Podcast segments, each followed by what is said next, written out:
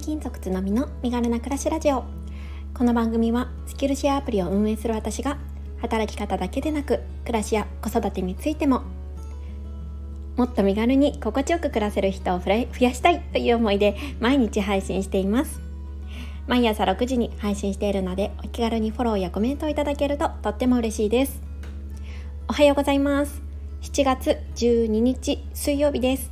皆様いかがお過ごしでしょうか？えまずはじめに、えご案内をさせてください、え今週の金曜日7月の14日の夜の8時半ぐらいから、えー、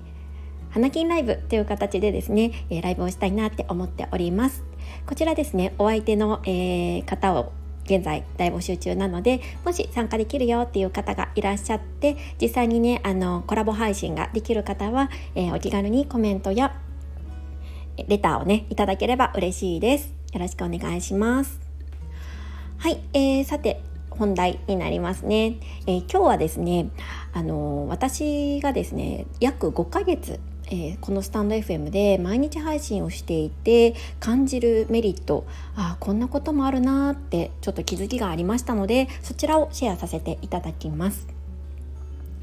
えー、私は今年の2月の2日から、えー、毎日更新をさせていただいていて気づけばもう5ヶ月になりましたいやなんか早いですね まさか本当に毎日更新できるとは思っていなかったんですけれどもなんかもう今はですね ちょっともう配信しないと気持ち悪いっていう感じぐらいまでになって、えー、このスタンド FM が習慣化されているなと感じていますそうでねいろいろメリットはあるかなって思うんですけれども今日はねちょっとあの一つの観点に絞ってお話をしたいなと思っています。でそもそも、えー、なんで毎日更新をしようかって思ったところなんですけれども、えー、大きくですね2つあります。えー、1つ目が、えー、私はですね、まあうんと、毎日更新することによって、えー、量がその内容の質にどんどん転化していくんじゃないかなって最初に考えたんですよね。まあ量か質かみたいな問題がねあの常々やってくると思うんですけれども私はま最初量をこなすことによってだんだんその内容の質っていうのをあの上げていくことができるんじゃないかなっていう考えを持っています。なのでまずは量をこなそうということでね毎日更新を決めました。でやっぱりあとはですね、えーと、リスナーさんのルーティン毎日の生活のルーティンに組み込まれやすくなってでそれによってリスナーさんも増える可能性があるんじゃないかなっていう考えもあって毎日更新をしましたこれが2つ目ですでまあ実際にですね、え、毎日更新をしているまあ、毎日更新しかしてないのでしている場合としてない場合っていうことで比較はできないんですけれども、まあ、きっとねしていることによって、まあ、聞いてくださっている方も少しずつ増えていってるのかなというような印象を持っています。まあ、こんな理由で始めた毎日更新なんですけれども、まあ、感じているメリット結構いろいろあるんですよね。うん、でそのうちのまずちょっと今日お伝えしたい一つだけを、うん、お話ししたいなって思います。実はね結構いろいろあるんですよね。うん、なんですけど今日は一つだけ。でその一つっていうのが、えー、自分自身をモニタリングしやすくなるっていうことです。どういうことかっていうとまあ、毎日毎日何かしらスマートフォンに向かって 10分程度ねおしゃべりをしているのでやっぱり聞き返すとあこの回ほんといまいちだったなとか、まあ、この回結構まあまあうまくしゃべれたかもみたいなのが自分でわかるんですよね。うん、そして話している時にもそれをすごい感じやすいです。あ今日はちょっと、うん、体調がねあの重いから、うん、なんか言葉が出てこないなとか逆にねよくよく眠れたからうん、スラスラね話したいことが出てくるとかその自分の状態っていうのがどんな感じかっていうのがねすっごい分かりやすいんですよね。うんまあ、これっていわゆるなんだろう定点観測みたいな感じでも考えられるかなと思うんですけれども皆さんはこういうもの持っていますか？別にあのスタンド FM の毎日更新じゃなくてもいいと思うんですよね。毎日毎日繰り返しやることによって自分のコンディションを把握しているものこれを一つ持っておくとすごいなんかね生きやすくなるんじゃないかなって思いました。例えばなんですけれどもあのさっきの私のこのスタンド FM の毎日更新にしてみると、まあ、今日はねちょっとうまく話せなかったなっていう日は、まあ、大体の場合、まあ、寝不足だったりとか疲れが溜まっていたりとか、うん、体調不良だったりすることが多いんですよね。まあ、そういう時はいち早くね あのこのスタンド FM のこの、えー、収録で気づけますのであ今日は子どもたちが帰ってくる時はね少し、まあ、自分に心の余裕を持たせるためにちょっとだけ早くお迎えに行こうとか行動を変えることができるんですよね。あとは夕飯作りを少し楽しようかなとか、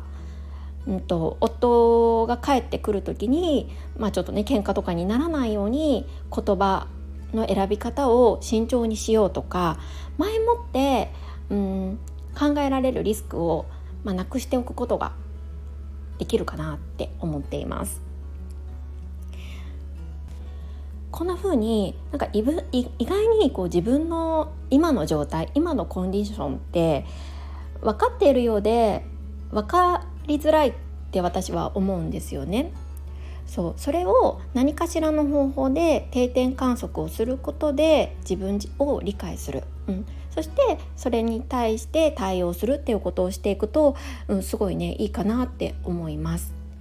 そうそれをあのこのスタンド FM のね毎日毎日更新で意外に知らず知らずのうちにねあやっていたなっていうふうに思ったんですよね。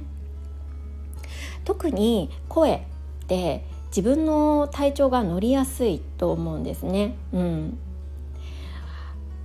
声の声色もそうですしあと、まあ、言葉が表現が出てくるかどうかっていうのもすごいわかるんですよね。あ今日はなんか出にくいなとか今日はスラスラ出るみたいな、うん、これがねやっぱりすっごい分かりやすいのがこの音声配信だなって思いました。あと私はこの定点観測っていう意味であのーやっていることが一つあるんですよねもう一つ。それがえー、毎朝ですねあの子どもたちを保育園に送り届けた後に、まあ、ちょっと散歩してで散歩の後に必ずあ我が家7階なんですけれども7階まで階段で上がるようにしていますこれがねすっごい分かりやすいんですよねなんか正直あの散歩ぐらいだとあまりなんかその体調の変化ってうん分かりづらいんですけど階段を上るのって結構ね出やすい差が出やすいなって思います。体調がいい時と悪い時。体調がいい時は本当に足取り軽く7階まですっすといけるんですけれどなんかね全然もうダメだもう今日はもうほんとしんどいみたいな時はもう本当に足が重いんですよね。もうびっくりするぐらい違くって。それがね本当に分かりやすいなって思います。なんかこんな感じのものでもいいと思うんですよね。そう毎日必ずやることによって自分自身の体調とかコンディションを理解する、うん、でそれによってなんか自分が今日どんな感じかなっていうのを把握して、えーと、その日の一日を乗り切る。なんかねこれをね是非ちょっともしやってらっしゃらない方がいたら一つでもいいので何かしらね生活に取り入れていただけるといいんじゃないかななんて思いました。そう階段を上るとかはねすごいね皆さんやると思いますし分かりやすいことだと思うのでぜひぜひちょっと取り入れてみてくださいね。でまあ、例えば一軒家の方で、まあ普段からねお家にあに階段がある方であったら、まあ、あのエレベーターを使うこともないと思うのですごい分かりやすいと思うんですけれどもちょっと意識してみる。あ今日はどんな感じかなみたいな感じで階段を上る時に意識するだけでもその日のね体調とかコンディションっていうのが分かりやすくなるかなって思うのでぜひぜひお試ししてみてください。はい、え、今日はですね私がスタンド FM を毎日更新することによって感じているメリットの一つをお話しさせていただきました。どなたかの参考になったらとても嬉しいです。えー、いつもいいねやコメント大変励みになっています。よろしくこれからもよろしくお願いします。はい、えー、水曜日ですね。週の半ばですが、えー、引き続きまだね週後半戦もまだまだありますので元気に乗り切っていきましょう。それではまた明日。